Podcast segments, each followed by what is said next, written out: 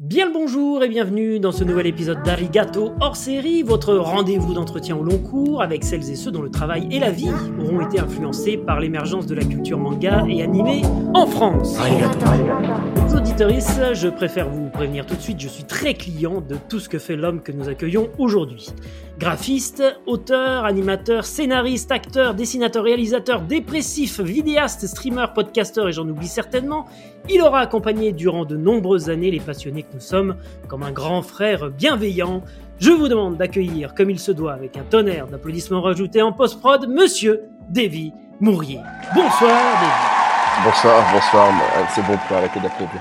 Euh, bonsoir, merci de m'avoir invité. Alors Davy, tout d'abord un grand merci euh, d'avoir accepté notre invitation. Je vous propose, comme euh, avec les autres invités, de commencer par le commencement. Vous êtes né, si j'ai bien fait mes recherches, en 1976, c'est bien ça? Oh ouais.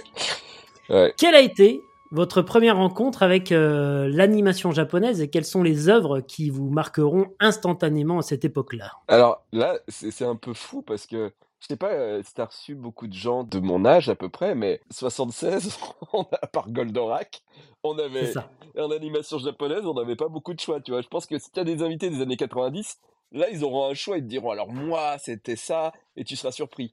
Ben nous, on n'avait que Goldorak, euh, donc forcément mon premier rapport à l'animation japonaise c'est Goldorak. Et puis après, bah, les animés euh, qui ont suivi, avec un animé peut-être que les gens oublient un petit peu, qui s'appelait La bataille des planètes en France, euh, Gatchaman au Eh Japon. ben oui, on me l'a cité justement. Pour moi, c'était les deux trucs, vu que c'était TF1 qui avait acheté ça pour combattre Goldorak, qui était sur euh, Recrea 2. Euh, donc moi, c'était les deux animés que je me souviens enfant Ouais. et, et qui m'ont et qui m'ont le, le plus marqué, quoi. Bien, bien entendu. Candy, Albator, non, c'était pas, pas ta alors. Euh, Can- Candy et Albator, bien entendu, euh, tu vois, ça fait partie de, de mes souvenirs d'enfant, mais quand tu me demandes quel est- quels sont les deux dessins animés qui m'ont le plus marqué, Ouais. euh, je- je- clairement c'est Goldorak. Clairement c'est Goldorak. Ouais, ouais. Et alors, quel souvenir vous gardez euh, de la cour de récré à cette époque-là, avant le collège, vraiment période euh, primaire? Ça a été très dur pour moi, le- le- le- la maternelle. hein. Ma mère m'a même retiré au bout de trois jours, je pleurais tout le temps. D'accord. Euh, je me souviens d'avoir été, euh, enfin de pas être bien avec les autres.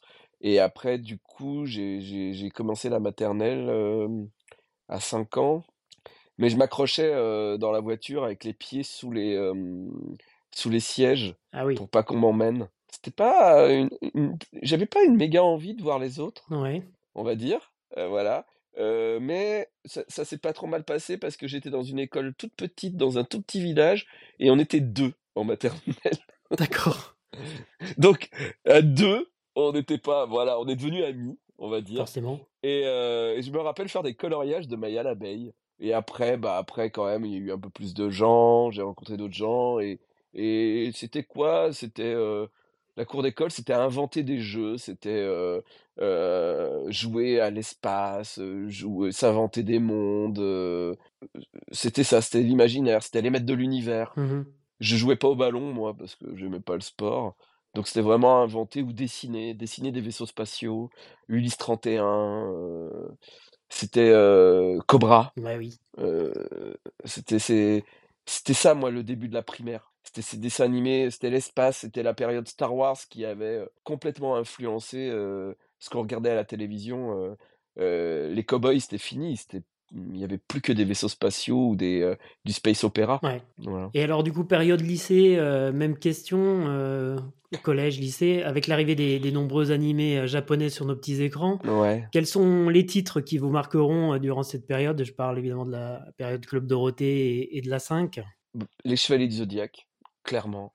Ah, Oui. moi, moi, il faut savoir que, hum, bon, bah, il y a eu Goldorak dans ma vie, mais le premier dessin animé où je me souviens avoir euh, eu des émotions, euh, que ce soit des émotions de peur, euh, de stress pour les personnages ou de pleurer, c'est Ulysse 31. Parce que euh, Nono, quand il perd Nénette ou des choses comme ça, euh, c'était des dessins animés où, euh, comment dire, on nous donnait autre chose que de l'action, quoi. Et Hmm. il y avait la mythologie. Et la mythologie, j'ai eu ce sentiment que ça manquerait dans une réalité, alors que la mythologie n'est pas une réalité, on est d'accord, mais une, quand même une, une réalité historique. Et puis après, il y a eu Il était une fois l'espace, Oui. où pareil, on m'apprenait des choses, et ça ancrait aussi euh, souvent dans la mythologie. Et quand euh, arrive le Club Dorothée et que je me retrouve avec les Chevaliers du Zodiaque, là, pareil, la Mythologie mythologie grecque. m- Mm. grecque, la réalité, entre guillemets, rattrape la fiction, euh, euh, euh, les biomanes, les trucs comme ça, les combats, les, les, les, shonen japonais. Et ouais, ça, ça m'a retourné la tête. hein. J'aimais beaucoup Dragon Ball, hein, mais les Chevaliers du Zodiac, euh, Mm. à l'époque, ça m'a vraiment. euh, je pense que c'est vraiment le, le projet qui m'a le plus touché, je pense, euh, dans les années 80. Et, et puis sur la 5, moi, je regardais pas. Mais je regardais tout, hein. On va pas se Ouais. mentir. euh, Vraiment, on, Ouais. On essaye de trouver les trucs qui, qui ont été le plus marquants, mais, euh, mais je regardais tout, tout, tout, Mm. tout.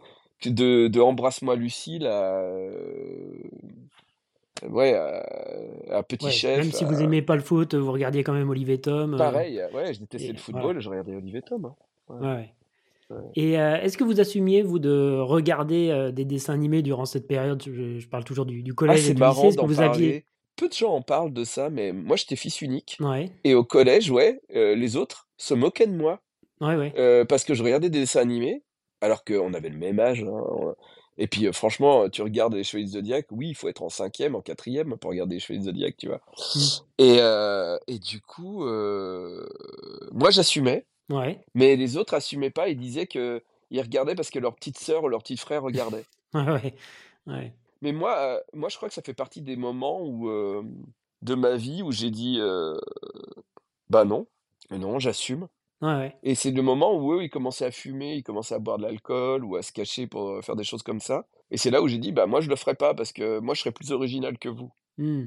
Et je pense que c'est là où ça a commencé à merder socialement pour moi. Au niveau des relations humaines. Oui, c'est ça. Quand j'ai décidé de ne jamais boire d'alcool ou de jamais fumer Ouais. et d'assumer de regarder des dessins animés. Et ça fait, j'ai 47 ans et c'est toujours la même chose. Ouais, ouais. Ouais. Mm. On est rare à, à- à cette époque à, à avoir juste mis, euh, justement mis ces, Combattu. ces barrières-là, Ouais, combattu euh, ces ouais. préjugés. Et euh, justement, durant ces années 90, aussi euh, l'arrivée des, des VHS, d'œuvres animées jusque-là inédites en France, c'est le développement aussi d'Animeland euh, qui débarque en kiosque après une période fanzine, les premiers mangas traduits également. Quels souvenirs vous gardez de, de ces années? Video Girl Live, Oui, bah oui, chez ton cam, magnifique. ça m'a traumatisé. euh, Ça nous a tous retourné, je- ça. hein, Vidéo Ah Girl ben Live. ouais, parce que euh, nous, au Club Dorothée, on avait eu Wingman. Ouais. Alors Wingman, c'était un, un début Mm. dans euh, le côté euh, shonen et shoujo mélangé, on peut dire. Ou, ou- j'irai pas jusqu'à du hentai, mais euh, Video Girl Live, on se demande en regardant hein, quand même. Et donc, euh, on n'a pas les mangas en France. Mo- Moi, le, j'étais pas très curieux.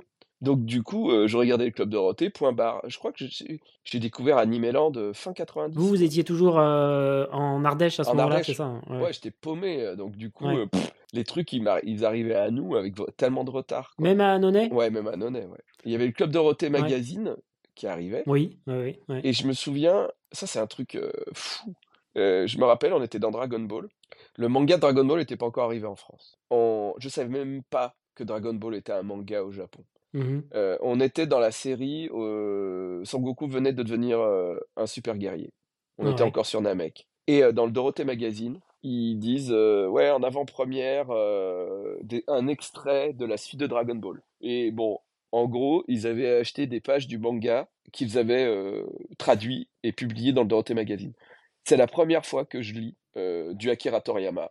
Ah oui, Et oui, oui. C'était dans un hors-série du Dorothée Magazine, je crois. C'est ça. ouais, et Ouais. euh, et il y avait Trunk qui arrivait et qui se Je crois transformait qu'il l'avait même pas acheté d'ailleurs à l'époque. Il me semble que c'était euh, Volé totalement. Ah ouais. Ah Bon, ça m'étonne pas de. C'était pas légal du tout, je crois. Ah, B, Ils avaient fait la même chose avec City Hunter après. euh. Bah ouais, Ouais. mais tu m'étonnes. Moi déjà, comment ils, ils, ils volaient les, les images des animés pour réécrire à la main au feutre Ouais. dessus des bulles dégueulasses. Enfin bon. Mm.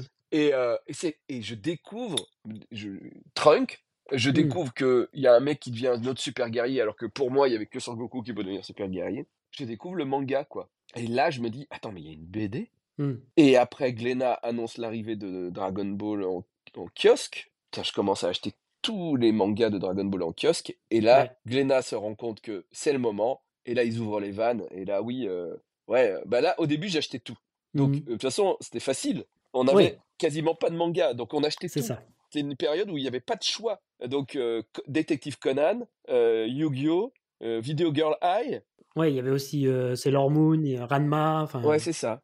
Mais vraiment, le truc qui m'a le plus marqué, je pense, oui, c'est vraiment Video Girl High, parce que ça t'amenait ailleurs, parce que ça te proposait autre chose euh, par rapport à ce qu'on voyait au Club Dorothée. C'était bien plus Mm. adulte, pas tronqué par, euh, le, par euh, les studios de AB.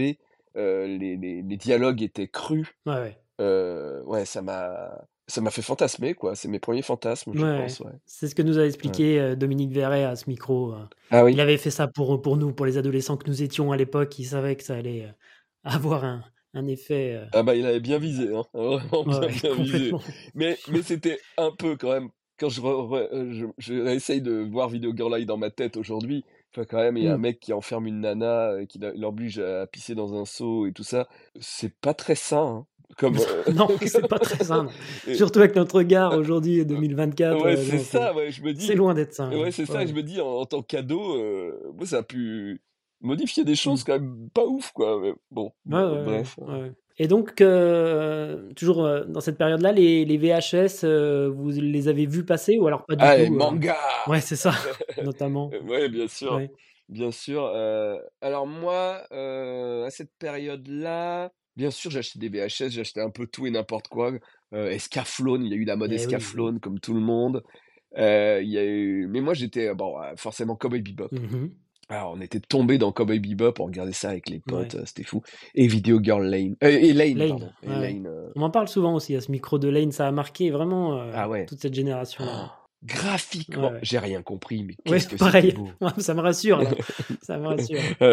Non, c'était très très beau. Evangelion aussi, évidemment, j'imagine. Ouais, Evangelion, bah, tout ce que Canal avait diffusé un petit peu à l'époque, ouais. Mais pareil, Evangelion, j'ai rien compris. En fait, je regardais parce que c'était la mode, parce qu'il fallait. Hmm. Mais aujourd'hui, avec le recul, si j'avais pas été influencé par la mode, je pense que Evangelion, très vite, j'aurais dit euh, Ouais, euh, c'est cool, c'est beau, mais je comprends rien, ça m'emmerde.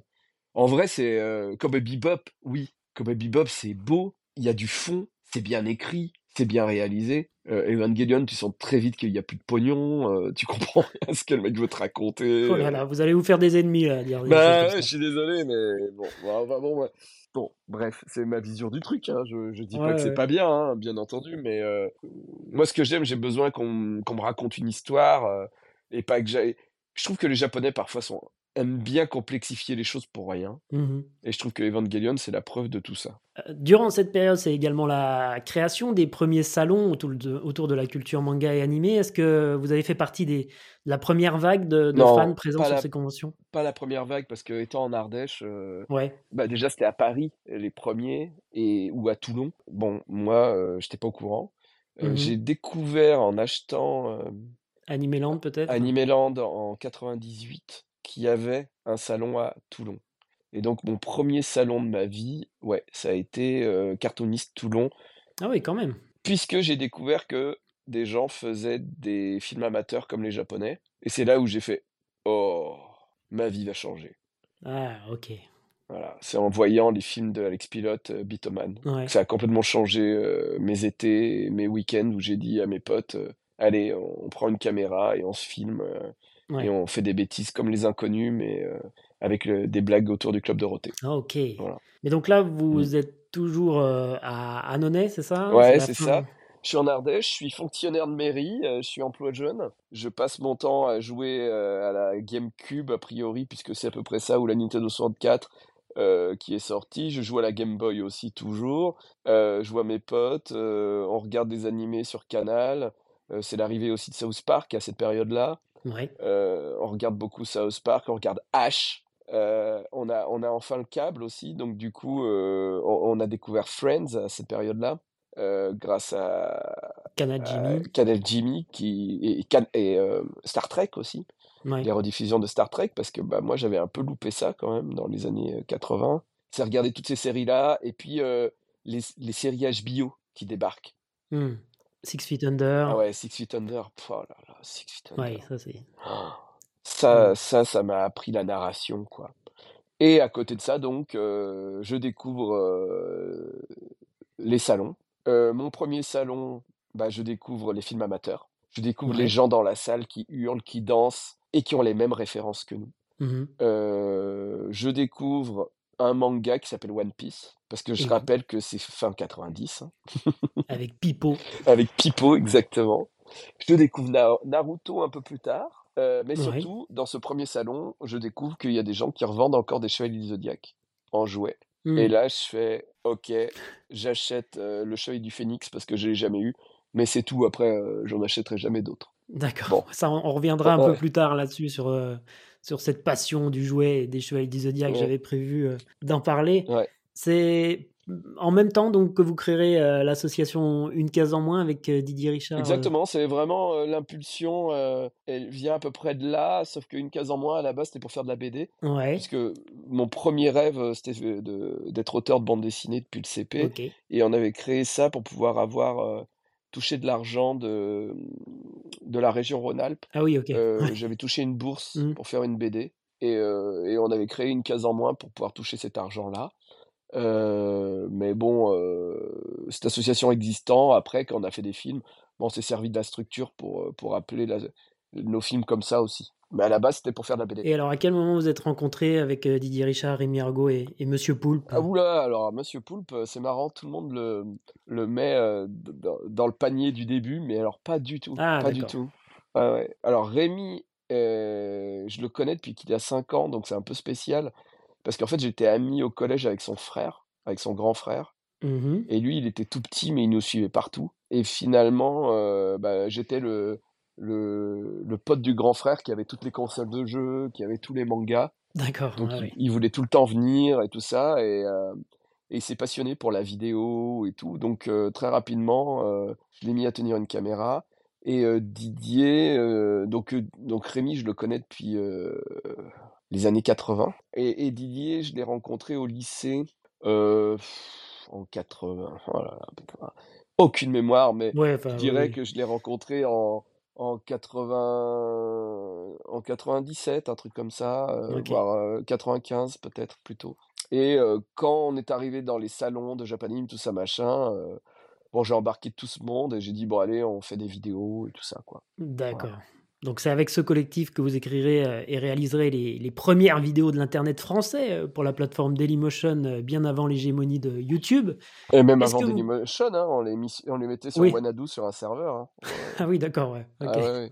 Ah oui. Alors est-ce que vous pouvez nous parler de cette période incroyable, de vos week-ends, de vos vacances aussi, j'imagine, qui étaient consacrées à- au tournage, à l'écriture et au montage de ces, de ces vidéos? Alors l'é- l'écriture, elle était très limitée. hein. Ok. Euh, Ah, quoique, dans les, les- les épisodes longs qu'on tournait pour euh, Cartoonist, euh, là, on faisait des dialogues et tout. euh, ouais, Ouais. là, on se faisait chier. Mais pour les sketchs, euh, en fait, c- c'est marrant parce que c'est c'est une période euh, folle. Il faut bien voir que non seulement bah, on découvre les salons, d'accord, mais en même temps, on a Internet qui arrive en France. Mhm. Et en même temps, on a les technologies qui se développent. Tout est arrivé au même moment. On est fin 90, on a la culture geek qui se révèle. C'est-à-dire que on peut faire des blagues sur des films et des dessins animés que les gens comprennent. Ok, ça c'est ok. On a Internet qui nous permet de communiquer avec les gens, d'aller chercher des informations, et nous, de diffuser des informations avec le monde entier. Donc ça c'est ok. Et ensuite, on a des caméras qui permettent de mettre très rapidement dans un ordinateur un flux vidéo et nous permet de faire du montage, mais aussi du trucage. Et ça, les, générations d'avant nous, ils n'avaient pas ça. Et nous, on arrive à ce carrefour-là où on peut tout mélanger. Et c'est ce qu'on a fait.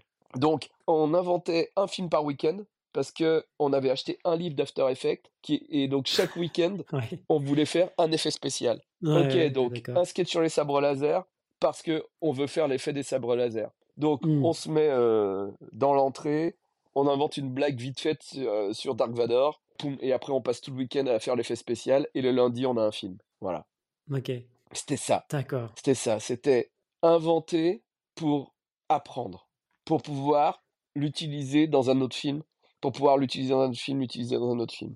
Et après Hmm. on avait notre gros film. Ouais, c'est marrant. Les étés, effectivement, on tournait notre gros film qu'on allait proposer pour Cartoonist. Et là, on, on se mettait euh, deux semaines à tourner. Effectivement, on prenait nos vacances pour, euh, voilà, je demandais à ma mère de nous faire des déguisements, à mon père de nous faire des, des trucs et tout ça. Et, euh, Et on tournait, on allait trouver nos comédiens qui étaient pas des comédiens et puis voilà, on on inventait nos nos nos trucs et on passait un temps fou à à faire le montage. Il y en a un qui s'appelait, Youpi et la paille magique, que je trouvais, Oui. moyen et du coup, j'avais décidé de de le reprendre dans After Effects de manière à à donner l'impression que c'était un animé japonais et donc retirer la plupart des mouvements et faire que les bouches qui bougent ou tout ça. En fait, enlever le côté film pour en faire un côté, heu, animé sans budget. Ça m'a pris un temps! Un temps! Je me rappelle un un réveillon de Noël où ma mère me dit: «Bah, viens en famille», je dis: «Non», où j'ai passé toute ma nuit sur After Effects à faire du image par image et à être hyper heureux, Mmh mh. hyper heureux. C'était fou, il y avait tout à faire, Ouais, tout ouais, et personne n'avait rien fait. Ouais, c'était, c'était génial. Super. Donc ces vidéos, heu, vous permettront, heu, d'être repérés par, l'équipe de la chaîne No Life, si j'ai bien suivi. Alors pour les auditeurs les plus jeunes des années plus tard, mais des oui, années plus en tard gros, il a encore? ouais, il y a eu Game One entre-temps, heu, il y a eu, en fait, ces films ont été diffusés sur Canal+ dans les films faits à la maison. Ouais, ouais, ouais, je me souviens de ça Poulp aussi. était diffusé dans les films faits à la maison. Alors les films faits à la maison, pour rappeler un petit peu aux auditeurs les les plus jeunes qui n'auraient pas connu cette période, c'était Ouais. donc des films amateurs qui étaient envoyés à la chaîne Canal+ et puis ensuite, heu, ils faisaient une sélection, ils les diffusaient, c'était très tard, hein, je crois, C'était juste avant le journal du Hard, ouais, c'était très tard, ouais. C'était le Impeccable. samedi en en général vers 11:40, un truc comme ça et Mmh. ça leur en fait, il faut savoir que c'était du programme français gratuit pour eux, vu Ah, qu'il y avait une loi qui était passée et on ouais. payait pas pour ça. Bien sûr. Bon bref. Ça faisait de la fameuse visibilité déjà à Oui, c'est l'époque. ça. Et mais c'est vrai que ça a permis de voir les films de Poulp, heu, de de ça a créé en France des concours. C'est là où j'ai rencontré Poulp d'ailleurs, en 2002. Mmh, d'accord. Après, ces films ont été diffusés effectivement dans des magazines manga, dans plein de conventions et jusqu'au moment où ça a été diffusé dans les la nuit des films amateurs sur Game One, heu, qui était, heu heu, présidé par Alex Pilote, qui était devenu stagiaire chez Game One et c'est lui qui avait créé les Bitomanes. Mmh mh. Ah oui. Donc heu, moi, quand je vois que le gars des Bitomanes, il est là-bas et qu'il a lancé un nouveau truc qui s'appelle, heu, les, France 5. France 5, je fais: «Putain, c'est trop bien!» on regardait les nuits France 5 et tout ça. Je regardais Marcus, hyper fan de Marcus et du coup, on envoie nos films et là, Alex Pilote les sélectionne, quoi Mmh.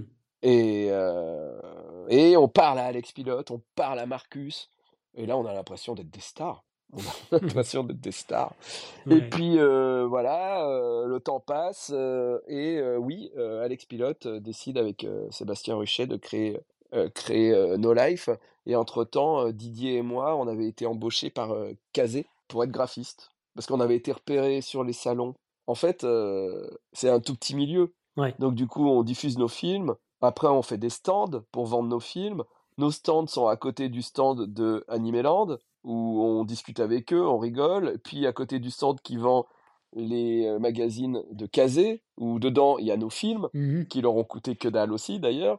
Heu et là, il y a un mec qui s'en va, il y a quelqu'un qui est pris en stage, Didier est pris en stage. Là, un gars s'en va, bah, il y a une place de libre. Moi, la mairie m'a viré. Bah, j'y vais, j'arrive à Paris. Heu, 2 ans plus tard, ils essayent de lancer No Life. On a plein de films. Alex Pilote nous dit: «Heu, vous voudriez pas diffuser nos films, vos films sur notre chaîne? On a besoin de programmes». Oui et là, oui, on intègre No Life, mais au moment où on intègre No Life, je dis: «Ouais, mais moi, heu, je veux pas juste que vous diffusiez des trucs qu'on a déjà fait. Moi, je veux créer des choses pour vous Ouais. et on va vous créer une série» et là, Alex, il fait: «Heu, OK», mais il a il sait pas qu'on a en tête, heu moi, je veux moi, c'est Friends que j'ai en tête Et oui! et et Donc et la fameuse série culte pour la chaîne culte de toute une génération. Là, on parle de Nerds. Ouais, Quel Nerds, souvenir justement vous gardez de cette période de votre vie, heu? Parce que ça devait être assez fou, quoi. Ah ouais, heu, ah bah, c'était, heu, bah, c'est les meilleurs moments, je pense, de ma Ouais. vie, je pense. C'est le Mmh. Far West, quoi. Ouais. on n'a pas d'argent, on a que dalle, mais on peut faire ce qu'on veut, quoi Mmh. et on invente des choses qui existent pas et on le sait pas, mais on le fait et ouais, donc bah, Nerds, bah, je pars de l'équipe de base, donc Didier, Rémi et vu que j'ai rencontré Poulp et que je je je vois qu'il a un un gros talent, potentiel, je lui propose, de faire équipe avec nous pour, pour créer cette série Nerds. On on on on part de plein d'idées qu'on mélange pour créer la série. Bah, déjà, on je je pars d'un truc, c'est marrant, on n'y avait jamais pensé avant, mais j'ai dit: «Il faut qu'on fasse un truc avec les moyens qu'on a». Beaucoup de gens, je sais que, mmh comment Astier, lui, il a dit le contraire. Astier, il a dit euh, faut se donner les moyens. Ouais, il a raison, mais parfois on n'a pas du tout les moyens. Mhm. Et ben nous, nerds, c'est c'est ce truc-là. À l'époque, il y avait Camelot à la télé qui marchait. Il y avait Caméra Café. Nous, on était très fans de Friends, mais on n'avait pas les moyens de faire des épisodes de 26 minutes. Donc, Mhm. Bah, on est obligé de faire une série courte. Très bien. Donc, ça sera une série de 3 minutes, 3-4 minutes. Ok. On connaît quoi en série de 3-4 minutes? Bah, pas grand-chose. Euh, caméra café, c'est marrant, ils ont mis la caméra dans la machine à café. Nous, euh, on n'a qu'un salon, c'est mon salon. Et ben la caméra, ça sera dans la télé. On a un problème, c'est qu'on euh, faut pas qu'on ait plein de décors. Ben le gars, il veut pas sortir de chez lui. On, a, un terreau maintenant, on n'a plus qu'à créer un scénario autour de ça. Il y avait une série canadienne pas très connue qui passait sur euh, Canal Jimmy. J'ai oublié le nom de cette série. Où c'est l'histoire d'un geek Mhm. qui arrivait pas à sortir de chez lui et donc il avait pris des colocs et nous on s'est dit bah voilà enfin on va on va pas réinventer la roue quoi c'est aussi un geek et il a un appart et il le loue et voilà Ouais. Après on s'est dit bon il nous faut un imbécile un petit peu comme dans Camelot ou, ou Joey dans Friends tu vois donc on a créé Régis Robert Mhm. Mhm. euh, il faut l'intello, tu vois. Donc, euh, du coup, euh, on, on a créé le personnage de Jérôme, et puis il nous faut une fille. Et c'est vrai que là, la fille, par contre, on a été obligé d'aller caster à l'extérieur parce que on n'avait pas d'amis filles. D'accord. donc, on est allé chercher Maëlys Ricordo pour, pour Ouais. jouer Caroline. Et Maëlys était tellement pas dans notre univers, elle était tellement une comédienne qui faisait des œuvres d'art. euh, Ouais. euh, qu'elle nous a apporté tellement, euh, tellement en, en vanne. euh, les Kamayuka de Dragon Ball, c'est elle, parce que vraiment, elle entendait Kamayuka au lieu de Kamehameha, quoi. Ah ouais, d'accord, ok. Ouais, ouais. Ouais, ouais. Et on- nous, on notait, on notait des trucs qu'elle disait pour pouvoir les mettre dans la série après, parce que bah, elle était le vrai point d'entrée des gens qui nous comprenaient pas, en fait. Mhm. Et donc, on a créé Nerds avec au début des épisodes courts, euh, avec Alex qui voyait ça quand même un, un petit peu crade, hein, quand même. Il se disait, euh, voilà. Quand je regarde les premiers épisodes, je me dis effectivement, c'était pas ouf. Mais je sais pas pourquoi euh, ça a pris, quoi. Dès les premiers épisodes, les gens ont, ont aimé. Alors, on a eu quand même quelques commentaires au début sur mon personnage où des, où des gens ont demandé si j'étais un vrai attardé mental. D'accord. Un peu comme Ricky Gervais avec son personnage de Derek. Ouais, mais vraiment, il y a quelqu'un qui a dit si cette personne est un attardé mental, laissez-le. Et si vous jouez l'attardé mental, Ouais. il faut arrêter de se moquer des attardés mentaux. Ouais, ouais. Et, et- et c'était un super compliment, quand même, Mhm. quelque part. C'est la fameuse question Euh. est-ce qu'aujourd'hui, euh, on pourrait euh, faire ce genre de série? Non, bah non, enfin. Euh, dans, dans Nerds, euh, je le dis souvent, mais il y a un mec qui nous a rencontré un jour euh, de France Télé. On a cru qu'il voulait nous mettre à la télé, on était fous. Et le mec euh, nous a donné un rendez-vous pour nous expliquer que ce qu'on faisait pouvait pas être à la télé. Ah, Et il nous a montré pourquoi on pouvait pas être à la télé, parce que bah, on met plein de vannes référencées, mais on aurait dû demander les droits. Euh, on a des posters de Marvel, mais on aurait dû demander les droits. ah ouais, ouais. Et il m'a dit tout ça, vous pouvez pas le faire, vous pouvez pas le faire, vous pouvez pas le faire. Il m'a dit euh, les seuls trucs que vous avez pas fait, c'est les avortements, parce que ça à la télé on peut pas. Et donc dans la saison 2 ou 3, je sais plus, on a mis trois avortements dans une saison, dont une avec des baguettes chinoises. Donc bien sûr que non, euh, Nerds ne pourrait plus exister aujourd'hui. Mm.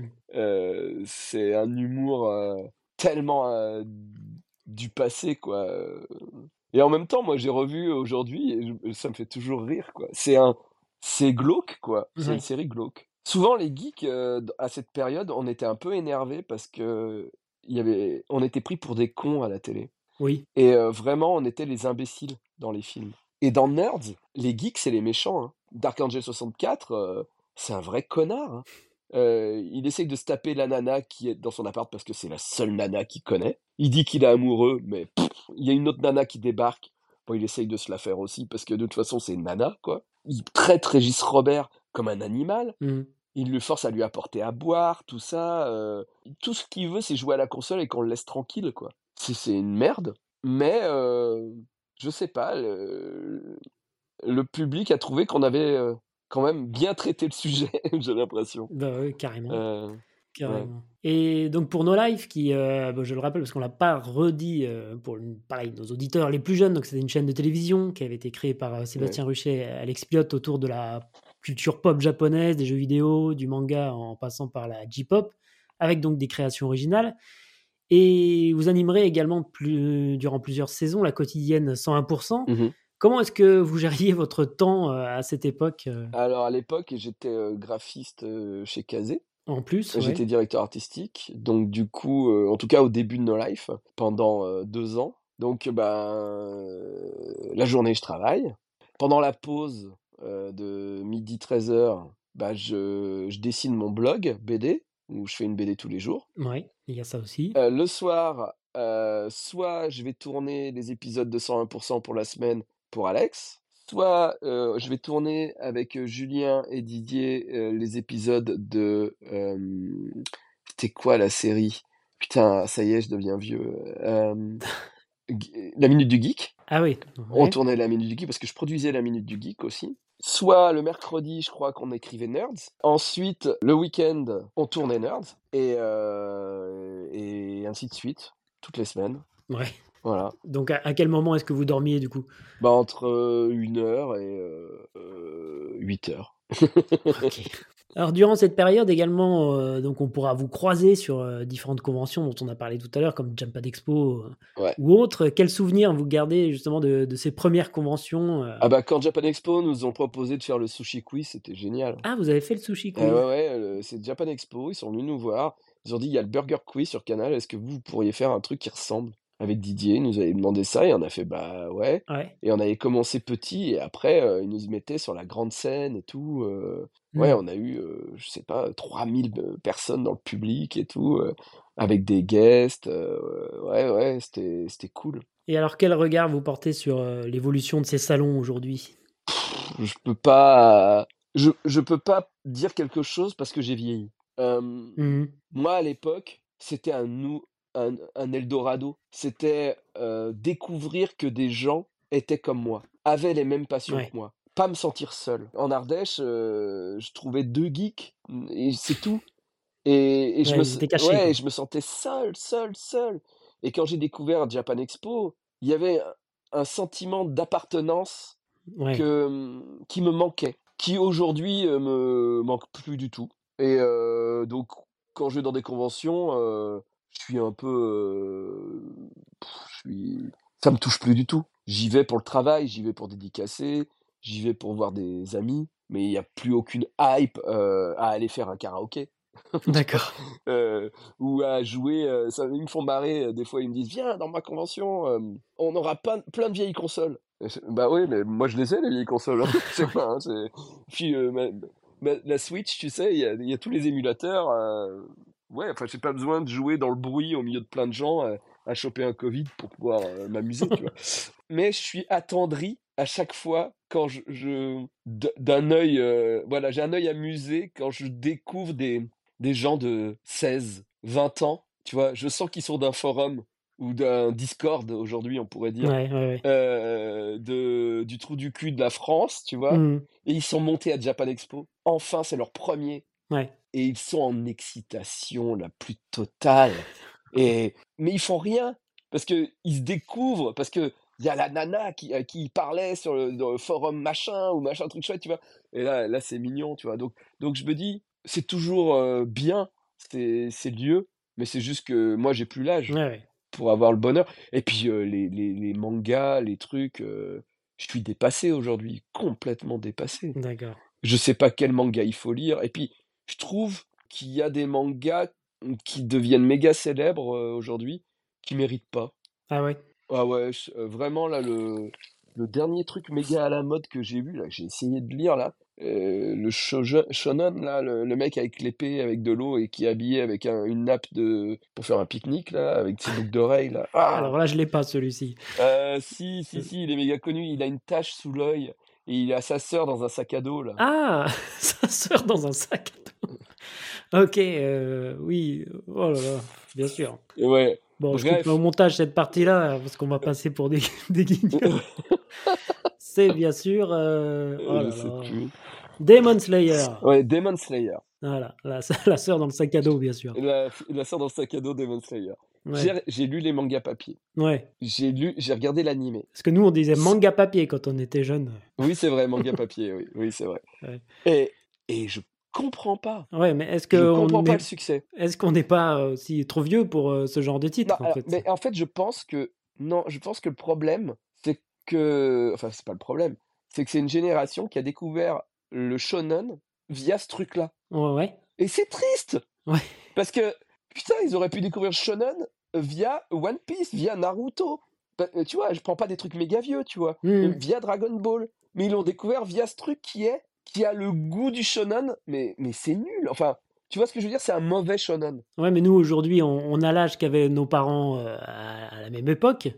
Et Ouais. on leur aurait fait lire Dragon Ball, ils nous auraient dit, mais qu'est-ce que c'est que ça? Lis plutôt Tintin ou Gaston Lagaffe. quoi. Ouais, peut-être, je sais pas. euh, Est-ce qu'on n'est pas devenus des vieux cons, Davy? C'est ça ma mais- question. mais moi, je, je- je- je n'ai aucun doute là-dessus. Mais je pense que euh, même aujourd'hui, il y a des shonen de meilleure qualité que ce shonen-là. Et, et tu- et tu vois, euh, même euh, l'attaque des Titans, je trouve ça génial. Mhm. C'est génial, l'attaque des Titans. Et, je- et à aucun moment, je dirais aux gosses d'aujourd'hui, vous avez tort d'aimer l'attaque des Titans. Mais, euh, mais l'attaque des Titans, ça propose quelque chose. Ouais. Mais le gars avec Ouais. sa tâche et sa sœur dans le sac à dos, c'est mort. quoi. Non, je comprends pas. Vraiment, je comprends pas. Et euh, donc, on- les conventions, on a bien compris euh, que c'était plus pour le taf maintenant. Mais si Jean-François et Thomas vous disent Allez, viens, Davy, refais-nous un sushi quiz, vous signez ou pas? Ah, moi, je, re- oui, je re-signe, Ah, bien bah voilà, Ouais, bien sûr. c'est ça qu'on Ouais. voulait entendre. Euh, en travaillant sur cet entretien, j'ai lu que vous aviez participé à un casting, alors je sais pas si c'est à la même période, pour devenir animateur euh, télé pour les chaînes du groupe AB. Et vous étiez même, si Ouais. j'ai bien compris, dans le carré final. Est-ce que vous pouvez nous en dire plus et nous expliquer pourquoi euh, cela ne s'est pas fait finalement? Parce que j'ai triché. Ah, voilà pourquoi. C'est mal, Davy. Non, j'ai pas triché, mais on m'a dit que j'avais triché. Ah, Ariane, Ariane du Club Dorothée, paix à son âme. paix à son âme, m'a regardé. Ah ah non, je te jure, cette histoire, elle est, c'est rocambolesque. On veut entendre ça. On aime les anecdotes ici. Alors, Installez-vous les enfants. ouais, on est à l'époque où euh, No Life s'est déjà lancé. Ouais. Et en même temps, AB lance IDF1 pour relancer euh, le- tous les animateurs du Club Dorothée qui ont plus de travail. Donc, AB trouve du travail au Club d'eau. Ouais. Donc, on a Dorothée qui reprend du service, Patrick Simpson-Jones, euh, Jackie, il n'y a pas Corbier, je crois, Ariane, voilà. Ok. Euh, L'idée, c'est de faire une chaîne pour les gens de Paris, donc IDF1, euh, chaîne d'Île-de-France. Et ils font un concours pour trouver les nouveaux animateurs de la chaîne. En fait, c'est complètement fake, c'est juste euh, pour faire de l'audimat. Et puis après, euh, les animateurs euh, seront relégués à des rangs de météo pour disparaître au bout de six mois. Ah, vois. Mais ça, on le savait pas. Ouais. Ils utilisent beaucoup l'imagerie du Club Dorothée mm, pour faire ce truc-là. Hmm. Donc ils refont des jeux comme à l'époque du Club Dorothée. Et on doit, euh, nous, les hommes, euh, se, euh, être comme les héros du Club Dorothée. Tu vois, tu te rappelles ce truc où Bah oui. Jackie, Patrick et Les Corbier, on faisait Oh là là, nous, on est les héros du Club. Oh non, on va se prendre une tarte à la crème dans le visage. Oh là là. Ou un seau d'eau, quoi. Ouais, exactement. Euh, donc c'était ça, c'était des épreuves à la merde pour être animateur sur leur chaîne de merde. Et on devait faire de temps en temps des euh, trucs journalistiques. Donc moi, euh, moi je suis quand même un peu impressionné parce que c'est la première fois et la seule fois de ma vie où j'ai croisé en vrai euh, Dorothée, Jackie, euh, pas Jackie, je l'ai recroisé après, euh, Ariane, euh, Patrick Simpson-Jones, tu vois. Donc du Ouais. coup, bon, j'ai fait un peu ça pour ça, on va pas se mentir, hein, pour toucher du doigt ces héros de mon enfance. Bon, t'arrives sur un plateau de Mhm. tournage où tous ils fument des clopes, ils toussent leur cancer. Enfin, bon, tu- quand t'arrives, tu te dis, ok, c'est des humains, quoi. Tu vois, c'est, il y a, il y a vraiment un truc Merde, euh, un peu ouais, de, ok, t'as voulu tuer ton enfance, eh ben vas-y, vas-y, mec. Voilà, Ça y est, c'est fait. Donc C'est bon. bon, euh, juste, euh, T'es en train de nous dire, donc, Davy, que Dorothée fume des clopes. Ah, elle fumait des grosses clopes, ouais. Aïe, aïe, aïe, Davy, Davy. Ouais, je suis désolé. Euh, donc, bon, premier truc, je, je décide de faire une, une présentation de Mario Kart sur Wii. Et je fais quelques blagues avant qu'on passe, mais vraiment pas des trucs méchants. Et là, Jackie est saoulé. Et on était pendant la pub, et Jackie, il fait Bon, alors, maintenant, ferme ta gueule, tais-toi, hein, euh, fais pas trop le malin, parce que après la pub, c'est à toi, et c'est éliminatoire, ok? Ambiance. Et là, j'ai fait Ok, Jackie est pas gentil. Jackie est pas gentil. Donc, bon. Tout est détruit. Déjà, voilà. Ensuite, euh, ils me choisissent pour que je me prenne le truc de tarte à la crème, voilà. À savoir que les gens votaient en téléphonant pour leur animateur préféré. OK. Moi, j'étais déjà animateur sur No Life. Ouais, ouais, ouais. Donc j'en parlais en même temps, Bien sûr. heu, sur No Life et je disais: «Ouais, j'ai fait ça cette semaine pour Votez AB», j'expliquais Mmh. et voilà et les gens, ils allaient voter pour moi Comme à la Starac, comme à la Starac et en même temps, les gens votaient pour moi au téléphone et ça faisait de l'argent pour AB. Ouais. Donc arrive, heu, le jour de la finale. J'ai fait plein de conneries, hein. Je me suis déguisé en pingouin à la foire du trône pour, heu enfin, vous pouvez retrouver des images, heu, sur internet, c'est horrible. Je me suis pris la la tarte à la crème de Jackie, bon bref. Et là, j'ai vécu ce moment fabuleux que j'avais oublié, que tu me fais me souvenir, où, heu, Ariane vient me voir et me dit: «Davy, faut qu'on parle». Elle m'emmène à l'extérieur du studio, on est que tous les 2 et là, elle me regarde mais avec un regard méchant et suspicieux. Elle me dit, «Bon, Davy, tu vas être éliminé ce soir». Je fais: «Ah bon? Mais pourtant, heu, je croyais que les gens votaient pour moi». Elle fait: «Oui, mais il y a trop de votes pour toi, Davy, donc tu triches et on peut pas faire gagner un tricheur».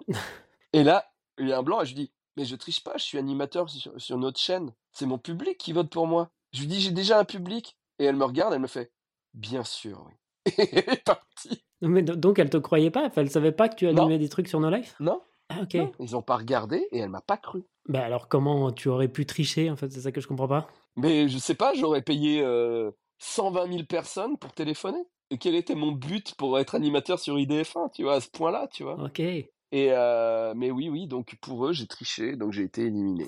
Bon, au final, ils ont choisi une nana forcément et peut-être que le truc était complètement triché du départ aussi, hein. Mmh. C'était peut-être, quelqu'un de la famille de AB, je ne sais pas. OK, Bref. bon, pas de Heu, regret. voilà, donc oui, j'ai vécu ce ce moment, fabuleux où où Ariane m'a dit que j'étais un tricheur. Bah, merci beaucoup, Davy, pour cette, heu, belle anecdote. De rien. En tout cas, donc ça ne t'aura pas empêché de ça ne vous aura pas empêché de rebondir à partir de 2010, heu, on fait peut-être un un Mmh. saut en avant là, mais vous animerez avec, heu, Monsieur Poulpe la meilleure émission pour moi de l'internet mondial, J'irai le lait sur vos tombes, Ouais. un très bon titre au passage. Un titre de poulpe. Un titre de Poulpe, bah, bravo Monsieur Poulpe. Ouais. Une émission produite par euh, Ankama, réalisée euh, par François Descraques avec ce magnifique euh, décor en carton et des invités euh, prestigieux, parmi lesquels Alexandre Astier, Didier Super, Jérôme Commandeur ou encore Ouais. le joueur du grenier. Alors, à savoir que François Descraques est arrivé sur la dernière saison. ah. Et les deux premières saisons, c'était nous, les, les, les Réa. Voilà. C'était. d'accord. euh, François n'était pas là au début. On a rencontré François parce qu'on l'a invité dans J'irai Lolé. Ah, en fait. ok. Voilà. Donc encore une fois, vous serez très en avance sur votre temps, puisqu'on retrouve maintenant ce format sur euh, différentes euh, chaînes Twitch. Mhm. Est-ce que vous pouvez nous parler un petit peu des coulisses de ce talk show, d'où vous est venue l'idée et les raisons pour lesquelles euh, cette émission malheureusement n'aura pas duré dans le temps? Euh, alors, elle a quand même duré trois ans, euh, ce qui est Bah ouais, mal. mais c'est pas assez, c'est pas Ah, assez. pour- Euh, alors, l'idée première, c'est qu'avec Poulpe, on a toujours voulu faire de la radio. Donc, on a fait un pilote d'émission de radio qui s'appelait J'irai Lolé sur vos tombes. On l'a filmé et on est allé faire le tour des radios où on nous a refusé. À savoir qu'on est même allé voir une radio où c'était McFly, le programmateur, je me rappelle à l'époque, de McFly et. Carlito, qui nous Ah a oui, pas Marty McFly. Ouais, qui nous a bien refusé euh, aussi. Euh, bon, euh, on était dégoûtés. Et à l'époque, moi, je traitais beaucoup avec Ankama parce que j'animais aussi leur euh, émission pour euh, Dofus les mercredis. Euh, donc, euh, je leur dis, bah, j'ai ce truc-là qui a pas marché. euh, euh, on voudrait faire de la radio. Et, et là, ils, me- ils me disent, euh, Ankama, ils me disent, si tu le filmes, euh, nous, on le produit. Donc, euh, le talk show radio est devenu un talk show euh, vidéo. Donc, du Mhm. coup, bah, on avait une pièce à Ankama Paris euh, et on s'est dit, bah, il faut qu'on le décore. Et moi, bah, de toute façon, euh, vu que j'ai jamais eu de moyens, il y a un pote qui m'avait dit un jour, Meko, justement, qui a été graphiste pendant des années euh, à Animeland, m'avait dit, toi, ton truc, c'est le carton et le scotch, mec. Et, je- et, et, de- et ça m'est toujours resté en tête. Et du coup, bah, j'ai dit à Poulpe, viens, on fait un décor en carton. Et donc, bah, voilà, on a collé du carton sur les murs, on a commencé à, à mettre du marqueur dessus, et c'est devenu lait sur vos tombes, quoi. Et après, on a créé les rubriques, bah, pff, tu sais, nous, on était fans de nulle part ailleurs, donc on n'est pas allé chercher bien loin. hein. Ouais. Euh, une rubrique euh, ciné, une rubrique jeux vidéo, euh, un gag, un sketch, euh, un invité, et, et c'était plié, quoi. C'était parti. Voilà. Ouais. Superbe émission en tout cas. Et donc l'émission euh, laissera sa place euh, par la suite au Golden Show, le, le talk show de la chaîne Ouais. YouTube Golden Moustache, euh, avec toujours des sketchs. Alors, oula, Oula, oula, je suis allé là, trop non, vite. on n'est pas, non, ah oui, non, surtout que c'est pas, pas ça du Alors tout. rétablissons la vérité. En gros, Oui, rétablissons. Heu, nous, heu, au bout d'un moment, quand on fait, J'irai voler sur vos tombes avec Poulpe, le seul truc qui nous amuse, c'est de faire des sketchs. Ouais. Voilà, on en a on n'est pas journaliste, donc du coup, heu, écrire les interviews, bah, c'est chiant. Trouver des guests qui acceptent de venir toutes les semaines, C'est au bout d'un moment, on galère, Mmh. on galère et surtout qu'on est dans une cave. Enfin, faut faire venir des gens, Ouais. enfin, on est 2 petits rigolos que personne connaît, heu, tu vois? Astier, il a accepté parce qu'il est gentil et il a fallu qu'on aille à Lyon et tout, heu, ouais, enfin, on avait du mal à avoir des guests, Ah, vous quoi avez déménagé et heu le le studio pour, heu, Alexandre Astier? Ouais, Ah ouais, on est allés dans une, librairie à Lyon, ouais, pour, pour pouvoir le le filmer. D'accord. Bon et puis et puis au final, nous, ce qu'on aime raconter, c'est des blagues. Donc bah, eh eh, on s'amuse plus à faire des blagues. Donc François Descraques, hem, heu, on on le on le l'a dans l'émission 2-3 fois et là, on se dit avec Poulpe, on se dit: «Lui, il pourrait nous aider à tourner mieux les sketchs Mmh. dans l'émission» et puis en vrai, quand on demande à François de venir réaliser l'émission, on a en tête un peu l'idée avec Poulpe de on a envie de faire un un Saturday Night Live, Bah quoi. oui, Les nuls l'émission. bien sûr. Voilà, ça, on en rêve depuis qu'on est gamin. Du 21e siècle. Ouais, c'est ça, le nouveau, heu et et du coup, on est hyper content de dire à Ankama qu'on on arrête J'irai voler sur vos tombes et on crée un truc, heu, un sketch show et là, Ankama nous dit: «Non» et on fait: «Quoi? Non? Continuez, nous on veut pas». «Mais s'il vous plaît, non?» alors alors du coup, on a dealé un truc, on a dit: «On fait 3 J'irai voler sur vos tombes par mois, mais 1 fois par mois, laissez-nous remplacer l'émission par un sketch show de 1/2 heure» et eux, ils disent: «Ça nous coûte rien de plus?» nous on fait: «Non». Heu, pareil. Ils ont fait: «Bah OK» et donc on a produit le Golden Show, heu, avec plein de guests, plein de décors différents, en plus, heu, des émissions qu'on tournait pendant, heu, 4 mois, heu, 6 mois, je sais plus. Mais on voulait à tout prix le faire et c'était génial. C'était Mmh. génial. On était dans la cave, Ouais, on inventait des trucs. Donc il y a Vanessa qui nous a rejoints. On était toujours avec l'équipe de départ, donc Rémi et Clément, qui étaient là sur Nerds et qui nous ont suivis sur J'irai Lolé et qui nous ont suivis aussi, sur le Golden Show. Donc en gros, il y avait Poulpe, il y avait François, heu, Vanessa et moi, on était, on va dire, heu heu, les cerveaux de du truc et on avait, Rémi et Clément qui étaient, à la technique et qui faisaient tout, quoi et et Vanessa aussi, enfin on faisait tous un peu tout, quoi.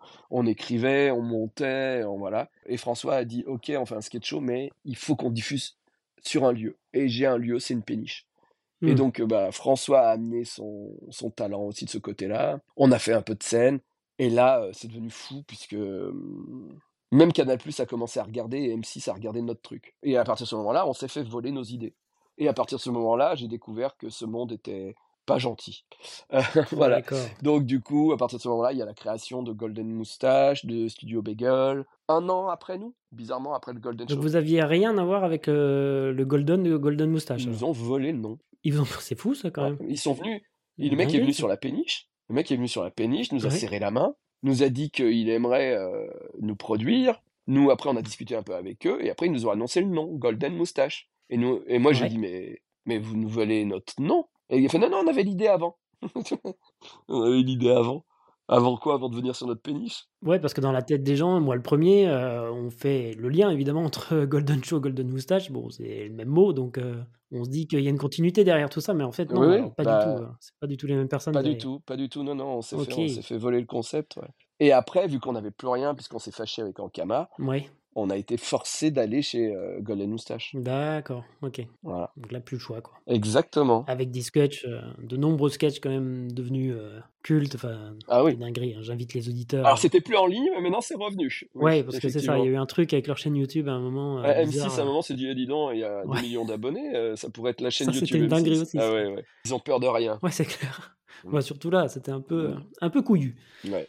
Parallèlement à tout cela, donc heu, en 2009, vous publierez, heu, chez Adali votre 1re bande dessinée, Il était une fois une fille que j'ai rencontrée 2 fois Mmh mh. et Maman, Papa, une maladie et moi. Alors de l'humour toujours, mais avec une touche, heu, plus personnelle, plus touchante que nous ne connaissions pas forcément, heu, chez vous, en tout cas par rapport aux sketchs de Golden Show ou de No Life. Heu, est-ce que vous pouvez nous pitcher en quelques mots ces 2 histoires et nous expliquer pourquoi vous avez, heu, choisi d'utiliser le dessin plutôt que la vidéo pour traiter ces sujets-là? Même si on a bien compris en début d'émission que le dessin était important pour vous, donc j'imagine que vous n'avez jamais vraiment lâché euh, ce truc-là non plus. Moi, moi, moi, je voulais être auteur de BD, je voulais être dessinateur de BD et faire de la bande dessinée. Sauf que je dessine pas ouf. Je dessine euh, mieux que certains, mais je, mais je dessine pas méga bien non plus, quoi. Et ça a toujours été un peu mon, point faible.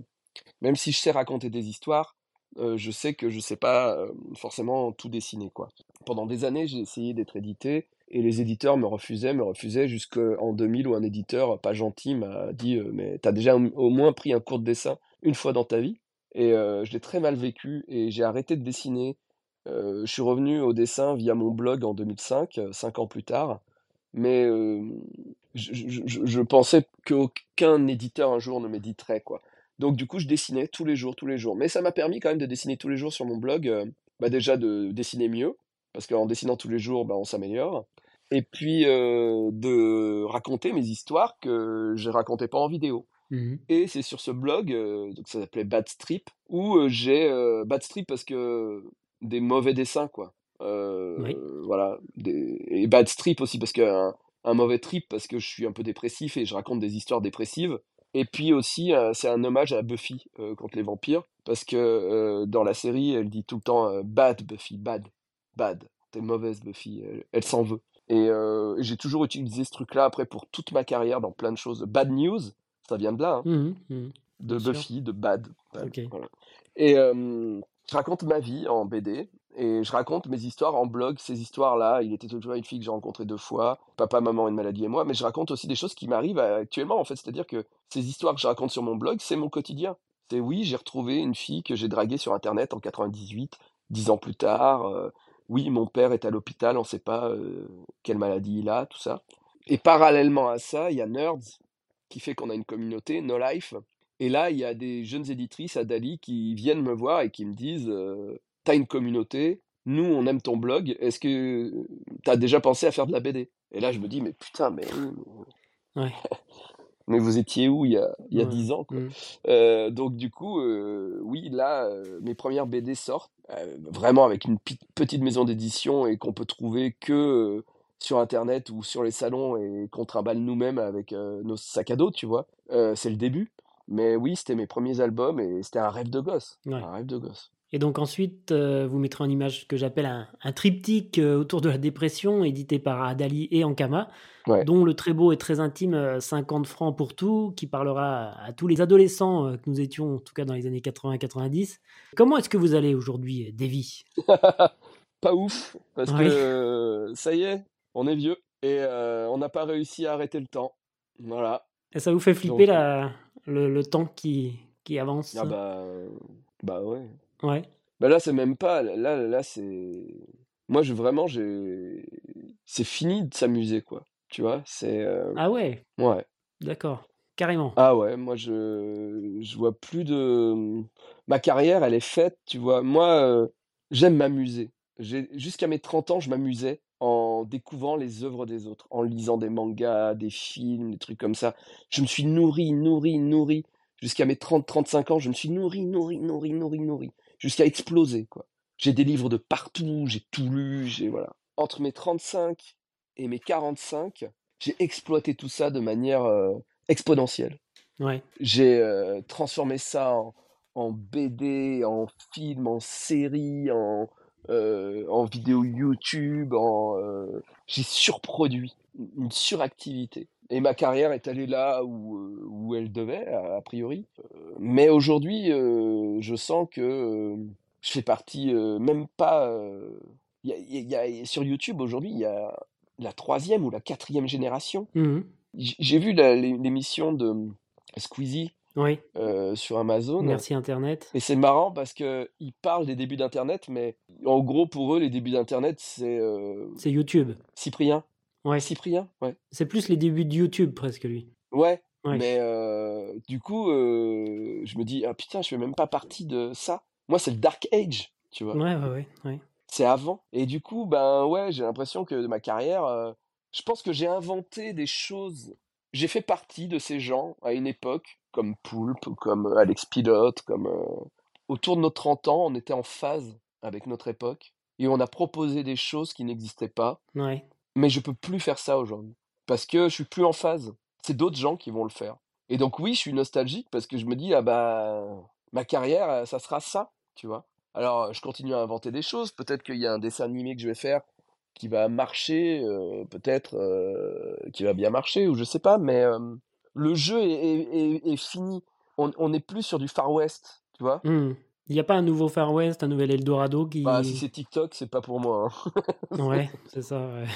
Le le problème, c'est que je suis trop vieux pour les nouveaux, heu, Mmh. westerns, tu vois? Ouais, ouais, Heu, à l'époque, tous les week-ends, je prenais ma caméra, heu, j'avais la rage, j'avais faim. Aujourd'hui, bah, quand même, avec tout ce que j'ai fait, l'argent rentre, je j'ai moins la rage, quoi Mmh. et je m'en veux de pas avoir la rage, de plus avoir la rage. Je suis fatigué aussi. Ça vous empêche pas quand même de de créer des choses, de faire des choses? Enfin, on le verra, heu, un peu plus tard dans l'émission, mais Ah non, mais je il y a suis encore des choses qui sortent de ah votre non, plume, de je votre suis, cerveau, heu, je pense être toujours, heu, en suractivité, je pense, Ouais, oui, mais oui. pas assez à mon goût. Ah ouais, d'accord. Mais de toute façon, si je fais beaucoup de choses, c'est parce que rien ne me suffit Mmh. Et et d'un autre côté, je pense que c'est à la fois mon super pouvoir et à la fois ma super faiblesse. Ouais. C'est-à-dire que, heu, je suis en suractivité tout le temps parce que je je ne suis jamais repu. C'est impossible pour vous de vous Heu, reposer, heu, ne serait-ce qu'une semaine, de ne rien faire, quoi? bah, là là là, ça vient d'arriver parce que j'ai eu la grippe. Oui, mais là, c'est c'est une obligation presque. Mais je veux dire, heu, de de de par choix, vous pourriez pas prendre une semaine de vacances et vous dire: «Allez, c'est stop, je prends des bouquins, je pars à l'île de Ré et puis, c'est tout». non, Non, non, bah, non, mais alors à partir en plus partir en vacances à un endroit où il n'y aurait pas de technologie ou un truc ça, ça serait fou d'accord. et puis de toute façon, si je pars, je vais me dire: «Ah, je pourrais emmener une caméra. Ah, genre, en fait, ça pourrait être au Japon. Ah putain, en fait, je pourrais tourner un Ouais, Culture d'accord, Z». d'accord, OK. Ouais. Ouais. En fait, tout doit avoir un sens Mmh. parce que, heu, on n'a pas le temps de vivre, tu vois? Mmh. Très bien. Voilà. Donc 2013, heu, vous utiliser vous utiliserez vos talents, heu, d'auteur pour, heu, votre, nouveau projet de bande dessinée La La Petite Mort chez Delcourt cette fois-ci. Ouais. La Petite Mort, c'est vraiment un très gros succès à la fois de librairie, puis ensuite décliné en en spin-off et et en animation même pour, France Télévisions. Comment est-ce que vous avez vécu, le succès de ce personnage? Très bizarre. Je m'y attendais pas. Je l'ai pas vu venir et en même temps, ça m'est tombé dessus. C'est-à-dire que le personnage est né sur mon blog en 2009. Des gens avaient des tatouages avant la sortie de l'album en 2013. Ah ouais, ça c'est stylé ça. Ouais, mais en même temps, tu Flippant dis peut-être aussi un peu. hein? Flippant peut-être aussi un peu. Oui, c'est ça. Ouais, c'est ça, tu te dis: «Mais pourquoi?» tu vois? Et puis puis j'ai pas inventé la faucheuse non plus, Ouais. tu vois? Mmh. Ouais, heu, les gens avaient envie d'aimer La Petite Mort et c'est vrai que quand le premier album est sorti, alors je sais pas si c'est la préface d'Alexandre Astier, je je sais pas si c'est parce qu'à l'époque, bah, le Golden Show marchait de ouf, heu, je sais pas si c'est parce que les gens attendaient d'avoir une BD sur la mort, mais ouais, heu, le jeu le la semaine de la sortie, on a tout vendu, quoi, Mmh. tout vendu. On a réimprimé et 15 jours plus tard, on réimprimait, quoi. C'est sorti en coffret même. Là, j'ai sorti le 8e album dernièrement, heu, on a on a on vient de de finir, la saison 4 en animé qui va sortir cette année. France Télé nous a confirmé une saison 5. Ouais, donc heu, Le jeu de société a été parmi les mieux vendus en France en 2018, je crois. Heu, c'est ouf. Hem, bah, après il y a, il y a une frustration avec La Petite Mort. ah mais vous êtes jamais content, Davy, c'est pas possible ça. Bah, non, je suis pas content. Bah, non, parce que le dernier album, je l'aime beaucoup. Le dernier album, pour moi, c'est le mieux de tous. Voilà. Le dessin animé, j'en suis fier de La Petite Mort. Je voulais qu'on en parle aussi, Le dessin animé, j'en suis fier. Parce que le dessin animé, j'ai pris plus le temps. En fait, j'ai jamais le temps de de me poser, de raconter, je suis tout le temps dans l'urgence et du coup, tout ce que je fais est pas complètement fini et heu, le dessin animé, bah, j'ai le temps de me poser et d'écrire puisque les BD existent déjà. Mmh Donc du coup, la BD, c'est le brouillon pour le dessin c'est le animé. storyboard presque alors, pour vous? C'est le storyboard, ouais, exactement. Mmh mh. Mais heu, j'ai pas le temps de faire un storyboard moi, parce que j'ai ouais. 3 livres à faire, quoi. Ouais, vous avez 3 livres à faire parce que personne ne vous demande de faire 3 livres en fait. C'est vous qui vous obligez à Bah à avoir ce rythme-là aussi, non? bah oui, bah oui, Ouais. chacun ses problèmes, hein. Mais heu, mais mais La Petite Mort, le tome 1 a méga marché et là, je me suis dit: «Ça y est, je suis auteur de BD. Ça y est, je vais pouvoir vivre de ça». Le tome 2 sort et forcément, on en vend moins. Puis, heu, le tome 3 sort, mais j'ai eu une méga rupture amoureuse entre-temps. Heu, il y a eu, heu, la séparation avec Poulpe aussi. Heu, 2015 pour moi, c'est la pire année, pire année et en plus, il y a les attentats et tout, enfin 2015, mais c'est mais un mon monde à moi a implosé alors que le monde extérieur a explosé, quoi.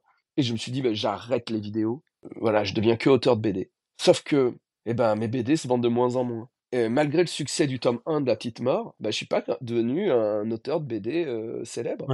Et aujourd'hui, je continue à faire des albums de La Petite Mort, mais c'est toujours le tome 1 qui se vend et pas les autres. Et donc au bout d'un moment j'ai fait d'autres BD aussi, mais c'est La Petite Mort qui continue à se vendre, le tome 1 et du coup, il y a un un truc de colère. Alors maintenant ça va, je suis plus en colère, mais à un moment, j'étais en colère contre le tome 1 de La Petite Mort. D'accord. Je me disais: «Mais qu'est-ce qu'il y a de plus dans celui-là que toutes les autres BD de ma vie n'a pas?» et au au bout d'un moment, même je me je regrettais un peu ce truc-là et puis, heu, puis bon, non, après je me je me suis dit: «Bah, c'est comme ça, heu, c'est comme ça, c'est le point d'entrée de la série, heu, Ouais, est-ce que c'est pas tout aiment simplement puis» ça? Est-ce que c'est pas parce que c'est le tome 1? C'est pareil pour le tome 1 de One Piece, je crois qu'ils vendent toujours autant, Oui, parce qu'il y a forcément des qui gens découvrent. oui, c'est ça, il y a forcément des gens qui vont essayer, ils vont pas Ouais. aimer et qui s'arrêteront au tome 1, hein, Mmh. mais heu, la la série animée de La Petite il y a aussi, heu, une frustration avec la série animée, c'est-à-dire que sur YouTube, bah, je aujourd'hui, je fais pas tant de vues que ça parce qu'on a donné toutes nos vues à Golden Moustache à l'époque, puisque, c'était là-bas que les gens s'abonnaient. Ouais. On savait pas que ça allait avoir une valeur, ces abonnements, Bah, oui, oui. On s'est fait baiser par M6, quoi, heu et Nouveau hem western aussi pour ça, hein. Exactement, exactement et du coup, quand je reviens sur YouTube, des années plus tard, en dépression en plus, alors j'essaye de revenir sur YouTube en dépression, donc c'est pas bien. Les gens, ils se disent: «Mais pourquoi on va voir ce mec énervé, en colère et tout?» et le dessin animé de La Petite Mort fait des millions de vues, mais personne ne me relie, à ce succès Mmh mh. Et et c'est fou parce que c'est de l'ego, hein, sûrement aussi et une colère, un peu tout ça, mais McFly et Carlito, ils vont inviter Zep pour parler de Titeuf, tu vois? Ouais. Cyprien va recevoir tel auteur de trucs, tout ça, machin et ben, moi, je connais tous ces gens, ou même, il y a des gens qui me connaissent pas, qui sont peut-être fans de La Petite Mort et tout ça, machin et jamais, il y a eu, des vidéos ou des trucs où où j'ai été invité pour parler de La Petite Mort, tu vois? Mmh mh. Et donc, je me rends compte qu'il y a des tonnes de collégiens qui adorent ce dessin animé. Quand je fais des rencontres, heu, je les vois et tout ça, mais en même temps, hem, je suis pas lié à ce succès. Le personnage a un succès, mais je suis pas lié à ce succès D'accord. et alors d'un côté, c'est génial parce que ça veut dire que je peux mourir et le personnage sera toujours là. Heu, c'est génial c'est vrai que moi, Astérix, quand j'étais enfant, je m'en branlais de l'existence de Goscinny Et d'Uderzo, ouais. Et d'Uderzo. Ouais, alors, bon, Bah, Goscinny. OK, le dessin quand même, un petit peu. Oui, Un mais bon, talent quand même, un, c'était un génie et l'autre, c'était un connard, mais bon, Ah, OK, bah, d'accord. après, ouais, ça, c'est autre chose. C'est comme Oui. Ariane ça, vous allez pas oui, vous allez pas nous pulvériser tous nos rêves d'enfants. Non, non, non, non, non, mais Goscinny a inventé des tonnes de Bien choses, sûr, bien sûr, bien Uderzo, sûr. ma son dessin était génial, mais il a bousillé beaucoup de choses dans Astérix. Oui, oui. il aurait pas dû, continuer bon, on se bref, souvient des extraterrestres, heu, oui, voilà, et les et la magie il était vieux, il était vieux. oui, bah, oui, bah, justement, il Ça voilà, ça il aurait dû arrêter. ouais. Non, ça n'excuse pas tout. Mais bon, bref et donc voilà, mais mais oui, La Petite Mort, ouais, La Petite Mort, c'est, c'est un c'est un succès, un mi-succès, ouais, Mmh. c'est un un demi-succès, ouais. Bon là, le dessin animé quand même, ça a dû vous faire un petit quelque chose, vous qui êtes un enfant de la de la télé, biberonné aux Ouais. dessins animés du Club Dorothée. Comment est-ce que se sont faites les choses avec France Télévisions et qu'est-ce que vous avez ressenti lorsque vous avez vu les les premières images animées de votre personnage? C'est fou parce que, bon, bah, dé déjà, heu, c'est des rêves auxquels on rêve pas, donc ça, c'est cool. Heu, enfin, je je rêvais de faire de la BD Oui. quand j'étais enfant, mais heu, je pensais pas, heu, avoir un personnage. Parce que faire de la bande dessinée, c'est une chose, mais avoir un personnage que les gens, heu, aiment, avoir une série, heu, que les gens lisent et cetera et avoir un dessin animé tiré de son personnage, c'est un autre type de rêve, hein. C'est C'est c'est ça, clair. je j'y avais même pas pensé, quoi. Mmh. Donc oui, bien sûr, c'est fou, mais c'est un truc, que que j'ai dit une fois, c'est en fait, le problème, c'est que les choses, elles mettent tellement de temps à venir que, mmh, on est moins heureux quand elles arrivent. C'est-à-dire que quand on a 20 ans, on veut être, auteur de BD, on veut avoir un dessin animé, tout ça, machin. Un mec arriverait chez nous et nous dirait: «OK, je signe, demain, on veut faire un dessin animé cette année» et là, tu es là: «Ouais, ouais, je suis trop heureux» et tout ça. Sauf que ça arrive quasiment jamais. Mmh. En vrai, tu travailles sur ton truc, sur ton petit personnage, sur internet pendant 5 ans, Puis après, l'éditeur, il arrive et il te dit: «OK, on a fait une BD, mais je veux 40 pages de plus et je veux tout que tu redessines».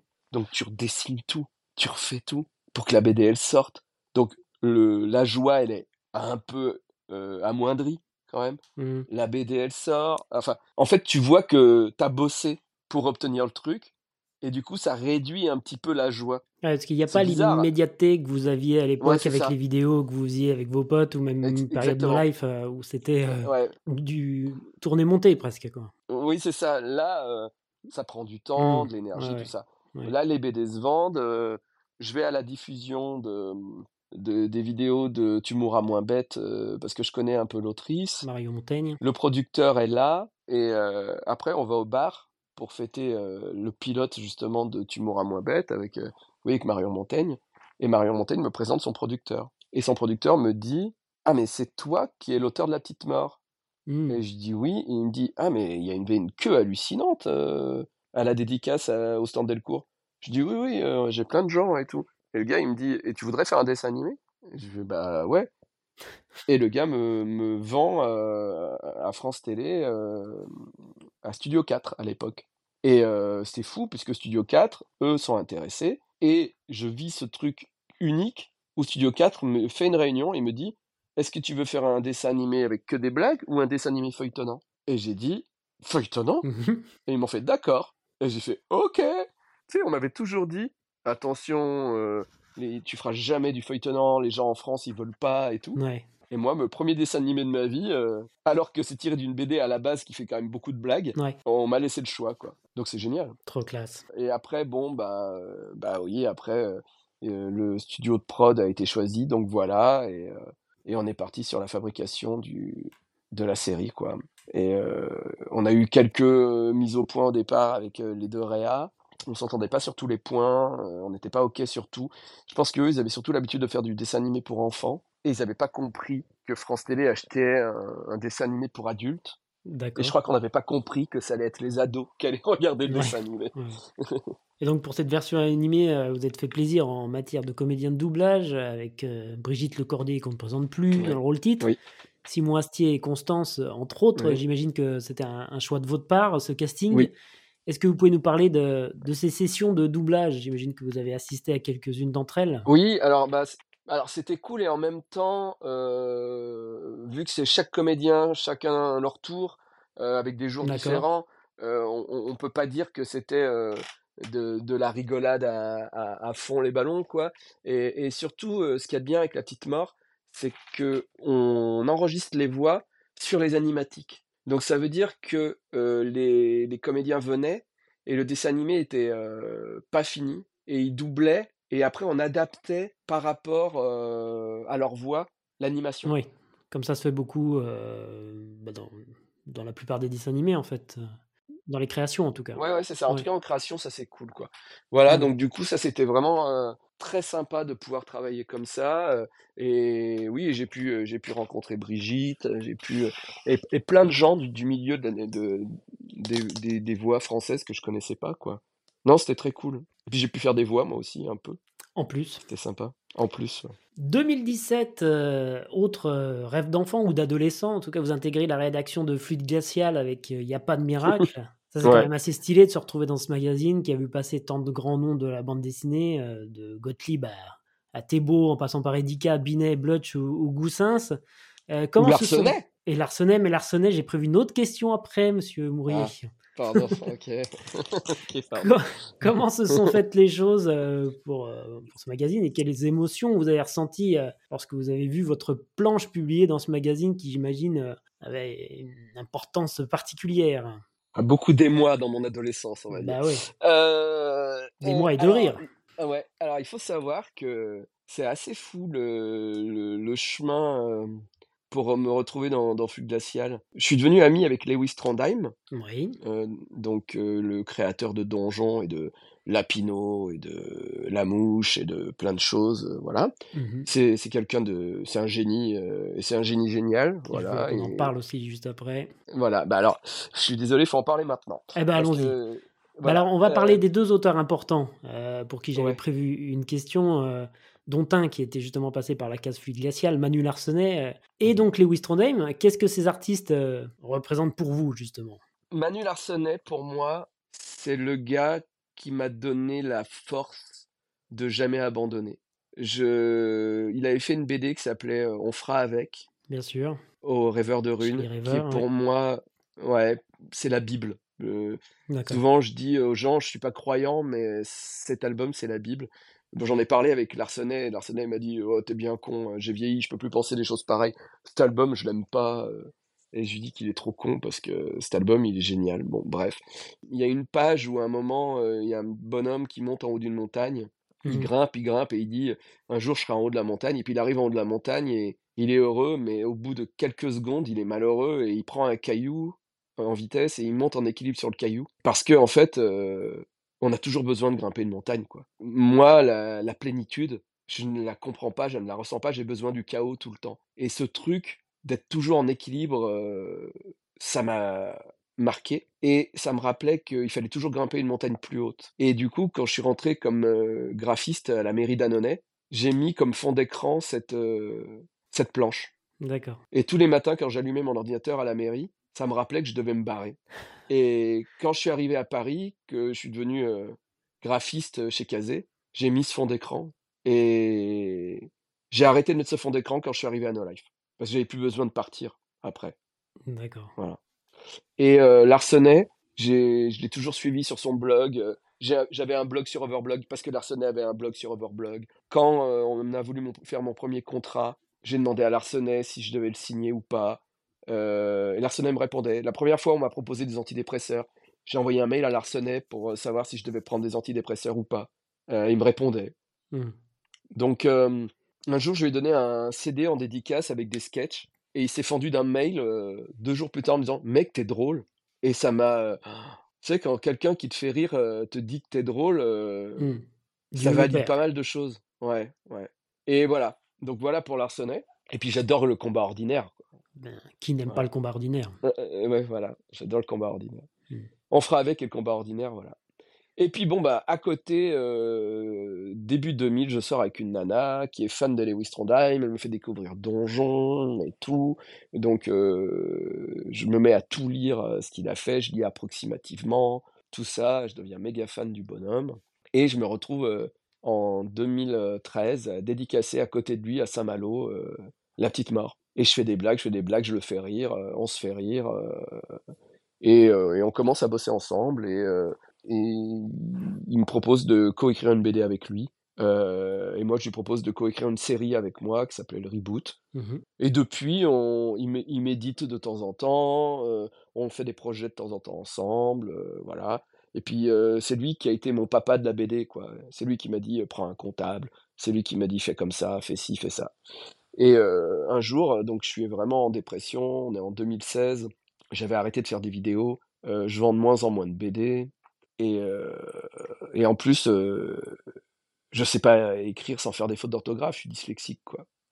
Et je dis à, Lewis, je mange chez lui, je sais plus pourquoi, et, il me dit, bon, tu vends moins de BD parce qu'il fait pas de vidéos? Il m'a dit, bah, refais des vidéos qui marchent. Il m'a dit, t'as réussi une fois, tu peux bien le refaire Je fais, ouais, je fais, c'est pas facile, mais on peut essayer, ouais. Il m'a dit, et puis, il fait quoi quelqu'un qui a un handicap, quelqu'un qui a pas de jambe, il fait quoi? Bah, il prend un fauteuil roulant, il me dit, bah voilà, toi, ton handicap, c'est tu sais pas écrire. Bah, prends quelqu'un qui corrige tes fautes. Et voilà. Tout simplement. Et t'emmerdes pas. C'est con, hein, mais je fais, ah bah ouais. Du coup, j'avais un projet de BD euh, sur Dieu, mais plein de fautes d'orthographe, donc je l'envoyais pas aux éditeurs. J'ai euh, contacté mon ami qui est euh, secrétaire de direction, on va dire. elle corrige des fautes mmh toute la journée. Je lui dis, tu peux corriger mes planches? Elle me fait, ouais. Je fais, bon, merci. Elle me corrige le truc. Je fais un petit dossier. J'envoie à Fil Glacial. Donc, je vois Lewis le week-end. Je rentre le lundi, je demande à ma pote, ma pote corrige. À 16h, j'envoie le dossier à l'Indingre, à Flux Glacial. À 17h, on me téléphone d'un train. C'est l'Indingre qui dit C'est tellement drôle C'est tellement drôle Je t'édite Et j'ai fait Ah bon? Mais vous connaissez mon travail Non Le mec savait pas que j'avais fait la petite mort, rien. Ah le gars m'a édité parce que je l'ai fait rire. La classe quand même. Ah ouais. Là, j'avoue, là, c'était le. Bon, ça n'a pas marché. oui, mais bon. Ça s'est pas bien vendu. Ça, a fait rire l'indingue. C'est déjà ça. Exactement. Exactement. Nouvelle euh, aventure éditoriale en 2018, vous, venez, vous devenez directeur de collection pour Delcourt avec euh, une case en moins, donc la, la boucle est bouclée. Mmh Comment choisissez-vous les auteurs qui viennent euh, enrichir cette collection? Ben, déjà, au départ, dans les potes, Oui. heu, ou dans les, projets que j'avais vus passer, et que je trouvais bêtes qui n'existent pas, comme par exemple, la BD de, putain, ah, Ça va lui faire plaisir. ouais, je suis désolé. Alors attends, tu parles tu de tout ce qu'on remue là? Ouais. Comme, comme époque et tout ça? Mmh. Heu, dans la donc dans dans la collection Une case en moins, on l'a lancé avec Jansky. Ouais, Jansky Beats, OK. ça faisait des années que je le voyais, que je voyais passer ses ses projets, musicaux ou BD et je trouvais qu'il dessinait trop bien et et je trouvais ça fou qu'il ait pas encore eu d'album. Donc c'est pour ça qu'on a lancé la collection, on a lancé avec, avec Jansky, puis puis la BD de de Eleanor Cost, La la soutenable légèreté de l'être et puis bon, bah, après la la collection a fait son chemin, on on a eu quelques petits succès, puis le méga gros succès, Tant pis pour l'amour de Sophie Lambda quoi, qui, qui a tout des on en on en a vendu dans le monde entier, quoi. Même la Mmh. Russie a acheté les droits. C'est dire. Ouais, c'est dire, ouais. Je savais même pas que les Russes lisaient de la BD franco-belge. Le livre de Guy aussi, moi, que j'avais beaucoup aimé. euh, Ouais, le livre de sur, euh, a pas mal marché. Les BD qu'on a qui ont qui ont bien marché, c'est les BD de de Nana, heu, dans la collection. Et c'est pour ça que Guy Delcourt après m'a demandé, d'éditer que des nanas. Bah, après moi j'aime bien les trucs tendres, j'aime bien les trucs, vrais, donc c'est hmm. vrai que quand, Anaïs Vachez m'a proposé les petites cartes secrètes, ça m'a touché. Quand Guédré, a voulu au début Guédré voulait faire des blagues, de trash et je lui dis: «Mais non, tu m'avais raconté ton enfance, c'était super, raconte ton enfance, Eleanor Cost, c'est vrai que là, on va faire un nouveau projet avec Eleanor. C'est un truc de l'autobio un peu, bon, où elle parle des mecs, heu, un peu toxiques, Sophie Lambda, elle j'avais vécu son histoire avec elle où elle était très triste et je lui ai dit: «Mais raconte-la en BD, chasse tes démons en BD». Moi, c'est ce que je fais. Donc voilà, c'est pour ça que ces BD existent. Et ces BD ont les marché. Donc bah, écoute, Heu, c'est cool, donc on continue un peu dans ce dans ce trip-là de BD, heu. Au début, je pensais faire de l'humour. Ouais. Finalement, en BD, je suis peut-être pas c'est peut-être pas là où je suis le meilleur. Et donc, euh, pour être euh, drôle à 100%, aujourd'hui, on peut vous retrouver régulièrement euh, sur euh, Twitch, euh, sur YouTube également avec Bad News, mais aussi en, en podcast avec euh, Histoire d'en rire.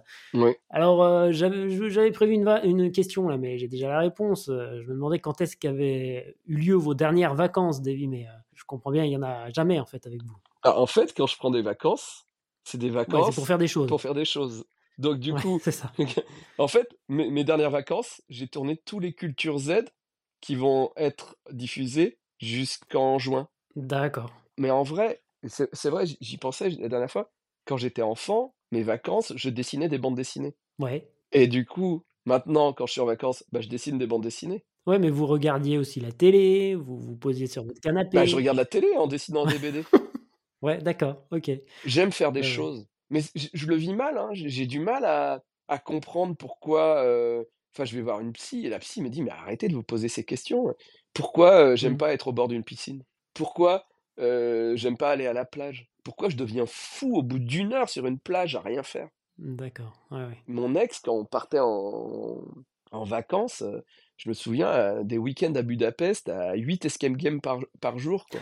Parce Ouais, qu'il faut nourrir, mon mon appétit, quoi. Faire des choses, quoi. Ouais. Même quand vous êtes dans la rue, parce que pour te dire aux éditeurs, je vous ai croisé par chance, au festival d'Angoulême, Ouais.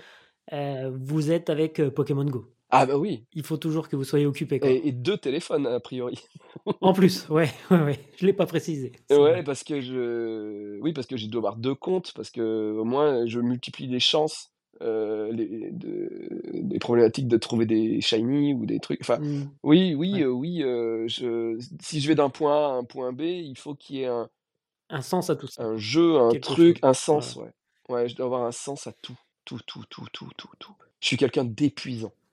Épuisant. Alors Davy, vous avez fait tellement de choses, hein, qu'il était difficile pour moi, heu, de faire des choix. On n'a pas parlé de reboot, enfin on en a parlé un tout petit peu, on n'a pas parlé de Karate Ouais. Boy, heu, on n'a pas parlé de votre bromance Alors que avec Karate Boy, c'est mes meilleurs souvenirs bah, ouais, mais c'est des des Ouais. super bons souvenirs pour nous aussi, heu. On n'a pas parlé de votre bromance avec Monsieur Poulpe, euh, de vos 44 Ouais. autres bandes dessinées, de votre beat, bref. euh, quand vous jetez un œil, vous, dans le rétro, euh, si vous le faites parfois, quel regard vous portez sur, euh, sur votre parcours et vos différents travaux? Bah là, on, a- on attaque carrément ma psychanalyse que je fais. euh, Je suis désolé. euh, alors, ma psy me répète, de, me, me dit qu'il faut que je me répète, de, euh, que je me répète que j'ai fait plein de choses. Bah, on est d'accord. Ma carrière est Je folle. viens de faire une petite liste quand même, là, non? Ouais, ben Ouais, mais ça vous suffit pas, quoi. non. Vous prenez jamais le temps de regarder euh, ce que vous avez fait. euh, Ah si, Enfin, bah si, parce que moi je vis dans le passé euh, complet. Je vis au milieu des jouets des années 80. ouais, Je- J'ai fabriqué un musée chez moi. ouais, ouais, Là, je suis entouré de, de mes livres des Schtroumpfs, de Astérix. J'ai le château des ombres qui me regarde. Euh, bien sûr que je vis dans le passé. Ouais, mais là, on n'est pas sur vos créations, là. On est sur euh, Mm. de l'objet et du, Non, fétichisme. je suis, je suis très fier du Golden Show. Je suis très fier de la petite mort. Le Golden Show, les tournages du Golden Show ou de Karate Boy me manquent profondément. Je suis d'une nostalgie euh, très triste parce que je sais que je revivrai pas ce Far West là, quoi. Mm, Voilà. mm. Le temps des cowboys, c'est fini. Et là, qu'est-ce qui vous empêche de prendre euh, une caméra et d'aller filmer avec des potes, euh, comme vous le faisiez à l'époque, un sketch que vous auriez écrit vite fait à l'arrache? Bah, je l'ai déjà fait tellement. Ouais, c'est ça. Et qu'aujourd'hui, quand je propose des choses, les gens ils me disent Ah, déjà vu, ah, vieux. Je suis plus dans l'air du temps. Et Mm. du coup, je suis un peu. euh, je suis un- J'ai un peu peur aussi de refaire des choses, d'être dépassé. Du coup, je me cantonne à, à la BD, parce que là, je sais que ça marche, le dessin animé. Bizarrement, mes blagues, les jeunes les trouvent hyper caustiques et intelligentes en dessin animé, mais pas en vrai. Et du coup, c'est peut-être mon physique qui va Une plus. physique qui n'a jamais changé euh, en 20 ans, donc euh, je pense pas que ce soit ça. si, quand même. Ça se voit pas, ça se voit Si, j'ai bien vieilli quand même, quand même. Après, pas boire d'alcool, je pense que ça aide. Mais euh, ouais, je, je suis désolé, mais je peux pas avoir une conclusion très. J'aurais aimé faire mieux. Voilà. Bah, on va, on va rester là-dessus alors. Mais je voulais. euh, J'aurais aimé faire mieux. C'est terrible comme fin de podcast. Mais avant de conclure, je euh, je voulais également qu'on qu'on parle un petit peu euh, de jouets, parce que je sais que vous êtes un grand collectionneur de jouets, notamment des, des chevaliers du zodiaque. Je crois que vous avez toutes les clauses euh, des Alors, chevaliers. pas de close. Non, non, non, non, non, non, non, non, non, non. Non, je collectionne que les jouets des années 80. Alors, parce que moi, je n'y Je- connais strictement rien en figurines et en jouets. Donc, ok, euh, ok. voilà. Non, non, je J'ai déteste. fait genre, mais je connais rien. Ok, je déteste les jouets récents. Ouais, Donc, moi, je collectionne que les jouets que je voyais dans le magazine de la Redoute. d'accord, que vous pouviez pas avoir à l'époque peut-être et qui euh, aujourd'hui c'est une Par exemple. sorte Voilà. de vengeance. Donc, donc moi, les, quand c'est euh, mal fait, qu'on voit les moulures, euh, Ouais. que c'est voilà, j'adore. Ok. Voilà, j'adore. Et alors, qu'est-ce que vous aimez justement dans cet univers? Est-ce que c'est euh, la part d'enfance qu'il représente, son histoire, ou alors le, le côté euh, collectionneur euh, compulsif Bah moi, ça, bah, comme euh, tu m'as croisé dans la rue avec des, euh, des, des jeux Pokémon, etc. Mhm. Je peux pas être dans la réalité. La, la réalité m'angoisse Mhm. profondément, Mhm. et plus je vieillis, plus elle me rappelle que je vais mourir, et moins ça va. Donc plus je dois trouver des fuites, des fuites, des fuites, des fuites, des fuites. Et aller au marché aux puces, comme euh, tu ou ou sur Internet, quand tu as un souci, que t'es pas bien, euh, que tu es un peu en dépression, euh, aller sur eBay euh, pour euh, retrouver une pièce de ton enfance, un truc que t'as pas eu, un truc que tu avais vu à la télé et tout ça, la racheter, la recevoir dans son carton, euh, l'ouvrir comme si c'était Noël. Des petits bonheurs, quoi. Et voilà, et se prendre une bouffée de Noël de, de 1984 pendant 12 secondes, Hmm. ben j'en suis là, quoi. Ouais. J'ai besoin de... Ça dure que 12 secondes, putain. Mais du coup, il faut que je retrouve un autre truc après, quoi. Mais quand vous êtes dans votre pièce euh, où tout est installé proprement dans les vitrines, j'ai déjà vu Ouais. quelques vidéos de, de votre collection. Ouais. Comment est-ce que vous vous sentez dans cet environnement-là? Ah, mais là, je me sens- moi, c'est pour ça, là, depuis que j'ai créé... Normalement, je suis parisien, je vis à Paris. Ouais. J'ai un appart, j'ai acheté un appart. J'ai même un lieu de tournage dans mon appart et tout ça. Et la maison d'Ardèche, c'était l'endroit où je stockais tout ce bordel. Parce qu'à Paris, ça peut pas rentrer, quoi. Ouais, bien sûr. Mais depuis que j'ai créé cette pièce, je reviens vivre en Ardèche. Hmm. Ça y est, là, j'ai fait le deuil de ma vie sociale. Je suis bien au milieu de mes jouets, de mes BD. Ouais. Paris n'a plus rien. euh, C'était, j'étais allé là-bas pour faire ma carrière, parce qu'on disait c'est des, rencontrer des gens et tout ça. Mais maintenant, je sors plus, donc ça sert à Mhm. rien. Donc autant avoir de la place, autant avoir euh, pas de pollution, autant que le chat il puisse courir et autant euh, pouvoir, euh, quand t'es pas bien, te mettre au milieu d'une salle remplie de jouets et, et respirer quoi. Bah voilà, c'est c'est mieux comme conclusion. Quel fond d'écran est-ce que vous avez aujourd'hui, Davy, sur votre ordinateur? La petite mort. Ah, bah voilà, très bien. Merci beaucoup, Davy. On arrive à- au bout de cet entretien, mais avant de nous quitter, euh, j'ai quelques questions rapides que je pose à tous les invités pour rester un peu dans la dans l'univers du manga et des animés. Mhm. Votre manga préféré, Davy? Dragon Ball. Votre animé préféré? Dragon Ball. Ok, non mais c'est c'est possible. hein. Ouais, ouais. Et votre votre OST préféré? Alors, euh, rien. Euh, mais bon, allez, euh, j'écoute tellement pas de musique, mais Ah ouais? Saint Seiya, quand même, euh, a une OST quand même assez, euh, assez merveilleuse. On est d'accord. Et l'inspecteur Gadget aussi. On passe de Seiji Yokoyama à M. Saban et Shuki Levy. Avec vous, c'est ça qui est, qui est merveilleux. Merci. Non, mais en vrai, dans Nerds, des fois, quand on utilisait des, des trucs ou dans euh, Karate Boy, euh, souvent on allait piquer euh, pour les scènes épiques Bah dans Les Chevaliers du Zodiaque. bah, bien sûr. Mais en vrai, toujours plein de moments de, de comédie, euh, la, la BO de l'inspecteur Gadget est, est vraiment bien. Ah ouais. ok. Très bien. Voilà. Eh ben, on réécoutera Non, ça. mais, mais en, vrai, en vrai, en animé, euh, pardon, mais euh, Cobra, Hmm. ça, ça a marqué pas mal de trucs et euh, Ouais. je pense que c'est le premier dessin, vrai dessin animé que j'ai vu parce que Goldorak, c'était quand même pour les gosses. Cobra, putain, il y avait un scénario quoi. Goldorak, c'est pour les gosses. Plus que Cobra. Oui, oui. Vous aviez Ouais. aussi, j'imagine, les, les albums Panini. Ouais.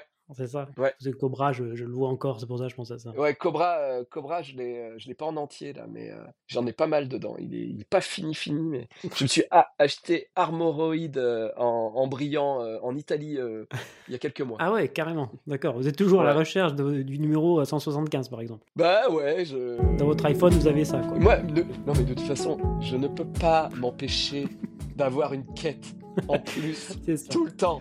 Donc j'ai retrouvé mes albums Panini, j'ai fait oh il m'en manque. voilà. Oh putain, ouais, ouais, d'accord. Dans un jeu vidéo en, en permanence. Ouais, tout le temps. Et, et je, te- ouais, je- mais ouais, voilà. Et je, suis un complétiste. Bien. Ah ouais, en plus. Ouais. Eh bien, merci, Davy. Je ne peux que conseiller aux auditeurs de ce podcast de lire, d'écouter, de regarder, de sentir même l'ensemble de votre travail, que ce soit sur YouTube, Twitch, euh, en podcast sur France TV ou en librairie. hein, vous en avez pour plusieurs mois. Oui. Un grand merci également à Justin, qui l'on doit l'habillage sonore de cette incroyable émission. Et bien sûr, si ce podcast vous plaît, n'hésitez surtout pas à partager l'émission sur vos réseaux et en parler autour de vous de, façon, de façon à propager euh, la bonne parole. On est présent sur X, Blue Sky et Instagram. Quant à moi, je vous donne rendez-vous très prochainement pour un nouvel épisode. Arigato, Davy Arigato.